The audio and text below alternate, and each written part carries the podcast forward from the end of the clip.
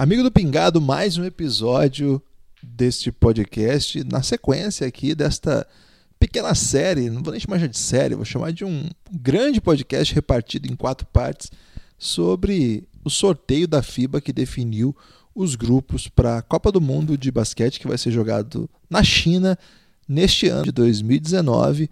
Eu, Guilherme Tadeu, recebi Lucas Nepomuceno, como de sempre, de costume, e Rodrigo Alves, comentarista de basquete do Sport TV, para debater os grupos, as chaves, né, o chaveamento, o que, que vai acontecer, quais são as possibilidades do Brasil, quais são as possibilidades dos outros times. Como eu contei para vocês no episódio anterior, ficou muito longo, dividimos em quatro partes. Nesta sexta-feira, dia 21 de março, estamos levando ao ar a segunda parte desta sequência, vamos chamar assim. Então, você que está gostando aí, siga, é, compartilhe, avise as pessoas que o Pingado tem esse, esse projeto. É um projeto integralmente dedicado ao basquete nacional, filho, braço do Café Belgrado. Então, se você quiser nos apoiar para que a gente continue fazendo isso, cafébelgrado.com.br. Vai lá. Agora a vinheta de Felipe Ferraz, já tradicional.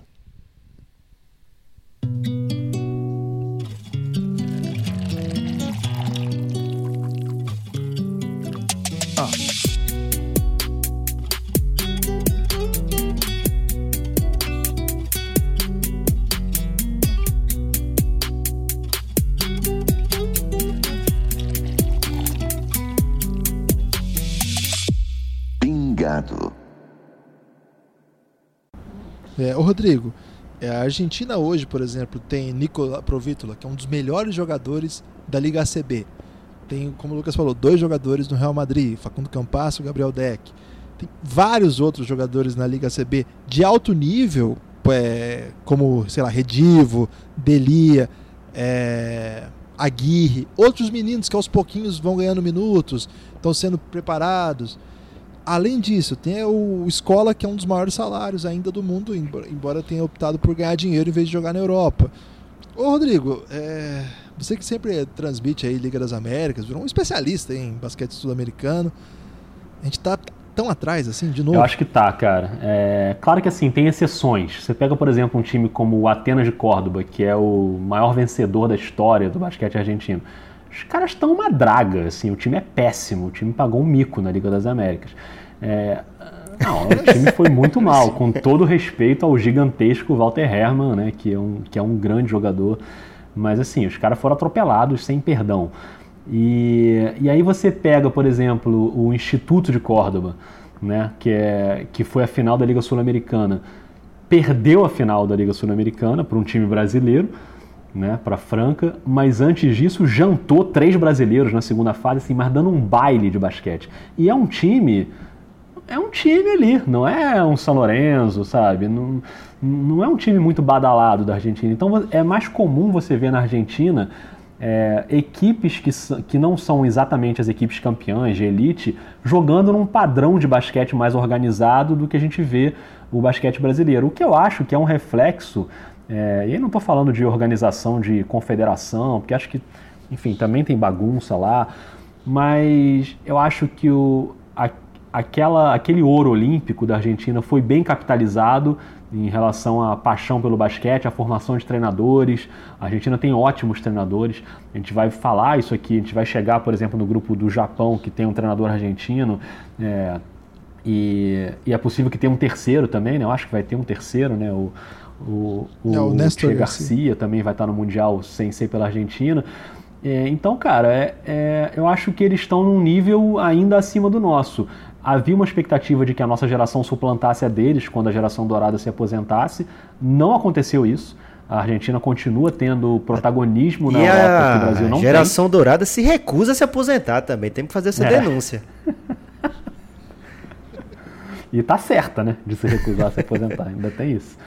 Sou contra. Mas, é, mas assim, cara, eles, eles realmente ainda estão. Eu acho justo que a Argentina seja uma cabeça de chave, como vocês falaram aí no início desse bloco de, sobre esse grupo. Eles, estão, eles têm jogadores com protagonismo na Europa, e hoje na NBA não mais, assim como a gente, mas, mas na Europa eles têm caras jogando na elite da elite, o que o Brasil não tem já há algum tempo. E eu acho que isso custa muito para essa geração atual brasileira. A rodagem internacional e o protagonismo, ou a falta de protagonismo, na Europa e na NBA. Eu acho que isso é a coisa que mais puxa o Brasil para baixo nessa Copa do Mundo. E a Argentina ainda pode tirar um coelho desse da cartola. Só para antes da gente sair desse grupo, eu queria só fazer um voltar num comentário lá do seu amigo Ratcliffe. Depois você me passa o zap dele, já que vocês são parceiros. Ricardo. Ricardão, Ricardão. pois é, porque acho que você tinha falado Richard, não foi? Ou você falou Ricardo de início? É, posso ter falado os dois, porque a gente é muito amigo, sabe? Não, e eu ia usar esse exemplo dele, porque assim, você falou sobre ser contra e a favor, a gente que é contra naturalizar. Cara, como é que você pode ser contra um cara chamado Ricardo, americano, jogando pela Coreia. É, tem que ser a favor, não tem como. A globalização tá aí. É, não falamos só da Rússia, não tem muito, assim, é, um é um timaço mesmo, classificou num grupo muito pesado, assim, das suas eliminatórias. É, tiveram que deixar pelo caminho, por exemplo, a Bósnia, é, com o Nurkic chegando pra, na reta final para tentar jogar. Era o grupo da França, que acabou passando horror em todo mundo. Tinha Bélgica no grupo, República Tcheca. É um, é, uma, é um timaço tradicional. Tem o Alexei Shved, que é um dos melhores jogadores hoje da Europa, um, um cestinha é, de toda a competição que, que participa e é o, o principal jogador do elenco, assim, claro. Tem outros, tem o Fritzon, quem não vai lembrar do Fritzon, que matou o Brasil nas Olimpíadas. É, Kurbanov, que joga sempre. O CSKA hoje é um dos melhores times do mundo, fora da NBA. Está é, disputando ali junto com o Real Madrid e Fenerbahçe as pontas né, da, da Euroliga. Então é um time que com certeza vai chegar muito forte. A base do, da seleção é formada por jogadores do CSKA. Então podem ficar tranquilos que a Rússia vai, vai chegar forte. É um, é um time que não deve ter problemas contra Nigéria e Coreia, imagino pelo menos. E aí passamos para o grupo C. Esse grupo não tem muito segredo não, porque Espanha, Irã, Porto Rico e Tunísia ainda que Irã e Tunísia possam lá dar um brilhaleco aí, a Espanha deve manter sua tradição, ainda que não seja o mais alto nível que a Espanha já apresentou. Espanha é Espanha, né, Lucas? Tem um monte de cara da NBA, a Liga CB é uma das melhores do mundo. Você gosta da Espanha, Lucas? Como nesse Mundial? Tem chance de brilhar? Guilherme, claro que tem, por conta de ser o, o basquete nacional ter o campeonato nacional mais forte fora a NBA é, é, o espanhol, né? Então é um time que tem essa oportunidade sempre os seus jogadores estarem jogando em alto nível contra um grande nível de competição, vem gente de todo mundo jogar na Espanha, né? É claro que não é o nível da NBA, mas é o mais perto que chega. Além disso, competições internacionais, os principais times sempre estão brigando nas competições internacionais. Então é óbvio que tem uma certa facilidade para formasse novos jogadores, né? Para que novos jogadores já venham jogando em alto nível. Imagino que o trabalho de base da Espanha também continue muito bom como, como já foi.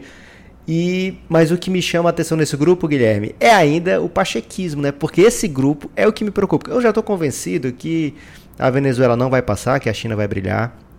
Tô torcendo muito aí para a Nigéria conseguir levar todo mundo para dar um sufoco atlético para cima da Argentina, porque os caras da Argentina não vão aguentar o, os negros maravilhosos, Guilherme. Já a situação de Porto Rico, eu tô achando complicado para secar, cara, porque esse grupo aí não dá não. Me dá uma ajuda aí, Guilherme. Quem é que a gente pode torcer nesse grupo aí além da Espanha? Cara, acho que não vai ter como, não. Eu não sei se nem se o Haddad tá jogando ainda, você lembra dele? Não o candidato à presidência, outro. Eu lembro bem. ele tinha dois e um milhão, assim. O é um poste, né, Guilherme? É. Ô, ô, Lucas, a Tunísia costuma ser um time muito bom na, no, dos campeonatos africanos.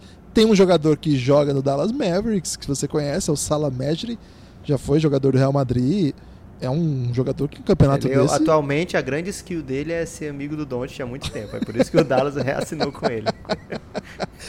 Mas eu acho que o time da Tunísia, desses aí, é o time mais interessante, viu? Eu, eu gosto Partiu do Irã. Tunísia, então. Eu gosto do Irã também, falar a verdade. Assim, eu, eu assistia muito, Lucas, FIBA Ásia, porque os jogos eram meio na madrugada, tipo 5 da manhã, a hora que eu acordo, geralmente, que eu sou idoso, né? E aí tem uma época aí que eu tava assistindo muito jogo desse, dessa eliminatórias. Foi aí que a gente se encantou aí pelo Ricardo Ratliff, nomes assim, Rui Hashimura, tive a oportunidade de ver também nessa, nessa grande competição. Mas não vai dar não, viu, Lucas? Eu vou até passar para Porto Rico já pro Rodrigo falar, porque o Rodrigo, eu acho que ele é um grande fã de, do basquete porto-riquenho, porque sempre cobriu campeonatos FIBA aí, e já viu Arroio, já viu Ayuso, Cassiano, lembra do Cassiano? Lendário Cassiano. Agora o Nossa. Rick Sanches, que tá até jogando no NBB. Rodrigo, você tem uma, uma pinta de quem gosta de Porto Rico, hein? É, eu morro de medo de Porto Rico, né, cara? Porque a gente já sofreu. O Brasil já teve derrotas para Porto Rico, assim, tenebrosas. Em campeonatos Copa América, coisas desse tipo. E o Arroio tá aí, né, amigo? O Arroio é tipo o líder de assistências da Liga das Américas. É inacreditável, assim. Então, é, eu acho que não vai ter nenhum problema para se classificar. Claro que, assim, Porto Rico é sempre aquela escola de muita bola de três e pouca disciplina. E se, se, se há um dia que as bolas não estão caindo, os caras podem se complicar, com uma Tunísia, por exemplo. Mas eu acho que, assim, eu não, não sou que nem você, não acordo 5 da manhã para ver jogo do Irã, que eu acho que tudo tem um limite nessa eu não vida. acordo pra entendeu? ver, Acho eu que- já tô acordado e vejo. É diferente. Tá, mas assim, tá acordado. É isso aí, vai o fazer Globo outra Rural. coisa. É, vamos de Globo Rural, porque de repente aprender um pouco sobre o gado, a criação de ovelha, pode enriquecer Ovelha é o técnico da Argentina, Rodrigo. Exatamente, você fez uma boa conexão. Mas então, assim, para dizer que eu não tô por dentro de como é que tá o Irã, de como é que tá a Tunísia, é, e a própria seleção de Porto Rico, eu não vi muito ultimamente. Mas eu imagino que não deve Isso a ter Globo não mostra, grandes... É, eu imagino que não deve ter muita coisa, muita barreira aí para classificar. Eu acho que a Espanha vai sobrar nesse grupo, deve ganhar os três jogos e se classificar tranquilamente, mas acho que Porto Rico entra aí como segunda, segunda seleção. É, ô Lucas, pode desistir daquela. Vocês estão errados, cara. A Tunísia vai passar. É, no grupo D, é, esse grupo aí que, que a gente comentou agora, com muita agilidade. Esse grupo D, Guilherme, pelo amor de Deus, né? Passa. Não, peraí. Itália e Sérvia já é. Mas aqui é Café Belgrado, velho. Tem que falar da Sérvia. Mas só falar que o grupo C. Ah, esse grupo D tem uma, tem uma seleção importante que é o Philadelphia 76ers, que eu tô vendo aqui no meu grupo. PHI pra mim é Eu, Philadelphia. eu preciso dizer apenas que o grupo C é em Gangzhou, que eu não tinha falado isso aí. E esse, esse- essa cidade parece que é bem grande, viu, Lucas? Isso aí não pode ignorar, não. Ela tava na Copa, essa cidade. É, e, e deve ter 60 milhões de habitantes, como qualquer cidade pequena da, da, de, da China. Esse grupo D que vocês estão conectando aí, que vai ser jogado em Foshan. Essa cidade eu nunca ouvi falar, vou ter que ser honesto aqui. Talvez seja uma espécie de Franca lá de, de, da China, né? Porque é uma cidade apaixonada pelo basquete? Pode ser, porque não sei. Posso estar falando alguma grande besteira, vou ficar quieto. O grupo D, gente, tem Angola, que é uma espécie de maior equipe africana de basquete, dominam, dominaram, né, por anos o basquete africano e de uns tempos para cá deu uma queda porque outras outras equipes entraram em ascensão. As Filipinas, que o que o Rodrigo chamou de Filadélfia aí, as Filipinas elas se envolveram aí numa grande confusão durante as eliminatórias que rodaram o mundo aí numa pancadaria contra a seleção australiana, lamentável. As Filipinas, cu- curiosamente, são muito tradicionais, é muito apaixonados. Os filipinos são muito apaixonados por basquete, é uma das comunidades mais apaixonadas do basquete do mundo. assim, uma informação peculiar aí. E as duas potências europeias que imagino não terão dificuldade, Itália e Sérvia. Aqui eu vou falar para vocês onde que, que mora o perigo aqui pro Brasil, Lucas, porque o negócio é o seguinte: se tudo der certo dentro da sua pegadinha aí e Porto Rico não avançar, Porto Rico vai pegar Filipinas e Angola lá no grupo da morte lá dos, dos a pescagem. Mas não interessa, o Brasil vai ter passado, Guilherme. É, aí que mora o perigo. Se por acaso o Brasil não pegar, quem ficar por aqui vai ter muito mais facilidade do que o Brasil. Daqui a pouco a gente vai falar sobre isso. Sérvia, Rodrigo. Ro- Sérvia- Mas temos ouvintes angolanos, Guilherme. Será que você não quer defender Angola aí? Ah, Angola é uma tradição, né? Eu era muito fã do Joaquim Kika Gomes, que eu chamava de o Escola Angolano. Então, queria mandar um abraço aí para os ouvintes angolanos é, que eventualmente possam gostar aí do Café Belgrado ou do Pingado. É, vou torcer por Angola. Angola vai ter aí um jogador que, que pode ser draftado esse ano. É, que a gente até estava tentando enganar as pessoas aí de, de que era brasileiro, você lembra dessa história? Que é o Bruno Fernando. Bruno. O- então, Brunão. então vai ter um. A gente vai fingir que ele é brasileiro, viu, Rodrigo? Pra dar uma animada aí no draft, já que os nossos estão sem chance.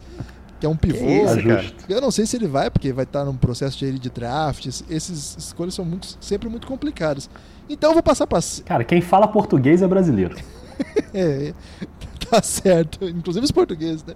Ô, Rodrigo, mas a, Inclusive os a portugueses. Sérvia é sempre potência, né? E você lá também na transmissão listou um quinteto possível lá pra Sérvia que eu falei, caramba, podia dar certo mesmo, né? Porque Teodosic, Jokic. Você é... não vai deixar ele, ele citar aqui? Não, porque vai que ele não tá. é um timaço, né, Rodrigo? Eu tô preparado para esse podcast, então eu posso citar o quinteto. É... Na verdade, assim, tem jogadores que a gente conhece da NBA, como o Jokic, o Bogdanovic, né, do Sacramento, o Teodosic, que. Não pode pegar os dois Bogdanovic, não, já que a Croácia não tá? É, pode. É a, me, é a, mesma lógica de falou português é brasileiro, é, é Bogdanovic, é, é sérvio. Então, né? isso, pode entrar. Mas tem o nosso querido Boban também, né? Marianovic, gigantão. É, o Teodosic, que é um cara com uma identificação muito grande com a seleção e que já fez milagres em Mundial, já fez sexta da vitória de três, incrível, quase no meio da quadra. É, é um cara importantíssimo também. É, a Sérvia eu coloco aí nesse grupo com Espanha, com a França, que a gente vai falar, acho que daqui a pouco, é, que pode criar quintetos maravilhosos assim para o Mundial. Acho que tem tudo para se levar todo mundo, tem tudo para ser para ser uma das potências do, do campeonato. E a, a, tendência é que passe tranquila né, por, esse, por esse grupo. Só dando aqui a informação de que a cidade de Foshan, que você citou, não é fã de basquete, que eu fiz a pesquisa, é fã de Kung Fu e Dança do Leão. A dança oh, mas do aí leão, quem não é, né, é... Ah, a dança do leão, que é mais famosa na China toda, mas o Kung Fu já não sei, que o Kung Fu pode ter também uma coisa meio japonesa, então eu acho que o forte deles ali são esses dois esportes, se é que dá para chamar a dança do leão de esporte. E a, e a seleção das Filipinas, que vocês falaram, pode ter Jordan Clarkson, né, do Cleveland Cavaliers, que aí levaria o time a tentar um grande feito, que é atravessar todo o campeonato mundial sem dar nenhuma assistência. Seria maravilhoso isso. Sensacional. É... Itália, vocês querem falar da Itália? Vamos desprezar Não, passa. Itália? Itália vai passar tranquilamente. Vai, vai passar. A gente passar. fala passar, quando, né? quando rolar, né? Porque esse grupo, é legal a gente falar, que cruza com o grupo da Espanha, né? Então, é, vai ser um, um, grupo que vai ter Espanha, Itália e Sérvia. E desses aí só vão passar dois, né? É, o time da Itália eu sempre acho muito legal o jeito que eles jogam, uma tradição de basquete muito bonita. É, taticamente sempre muito ousado, assim, sempre com muito tira, muitos chutadores, muito plástico, mas é um time que nas últimas competições brilha muito na primeira fase, Lucas, mas é o, o problema do gol cedo, sabe qual é que é, né? ah, mas eles ganharam um bronze olímpico, né? Uma, uma prata. prata. olímpica. É, mas isso tá aí já faz 14 anos, Lucas. E do Brasil faz quanto, Guilherme? Grupo E. Vou nem responder isso. Grupo E: Turquia, República Tcheca, Estados Unidos e Japão. O Japão vai ter técnico argentino, Júlio Lamas. Já fez muito de trazer o time até aqui. Estados Unidos, claro, grande favorito, com Greg Popovich de técnico. Tô muito curioso, cara. Tô muito curioso para ver o Greg Popovich em ação nesse Mundial, dando esporro nos árbitros, nos tempos técnicos. Acho que não. Pode filmá-lo, Rodrigo, o tempo técnico do, da FIBA? Acho, ah, que, acho que pode. pode. né? Filmaram o pode. Gustavinho? Por que não filmaram o Popovich? Não, nos torneios de clube, certamente pode. Eu não lembro em Mundial como é que é, mas acho que pode sim. a Turquia, que está nesse grupo, é uma, uma equipe de muita tradição também. É, hoje a Turquia é um dos países que mais investem no basquete. O basquete europeu hoje está repleto de patrocinadores turcos. É, é, boa parte das competições que tem equipes turcas, os times turcos que disputam são os que mais investem. Então, são patrocinadores das competições, de modo geral, e bota muito dinheiro do basquete local. É bem louco, assim, como que tá rolando grana lá no basquete turco. E, obviamente, que o, o nível da competição local se, é, se levanta muito. Imagina hoje o Obradovic é o técnico do Fenerbahçe. Você tem o, o Efes lá, Anadolu Efes, que é um dos melhores times da Europa também, tá ali entre as principais potências. Você tem outros times tradicionais que estão jogando os outros campeonatos da, da Europa, sempre com, com bom nível. Claro que geralmente protagonistas estrangeiros, mas não só.